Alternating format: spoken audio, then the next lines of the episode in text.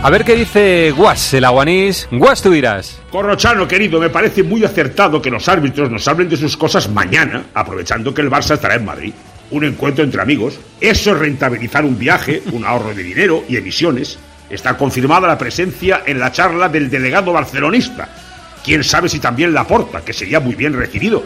No se conoce en la historia un tío que le aumentara cuatro veces el sueldo a un árbitro.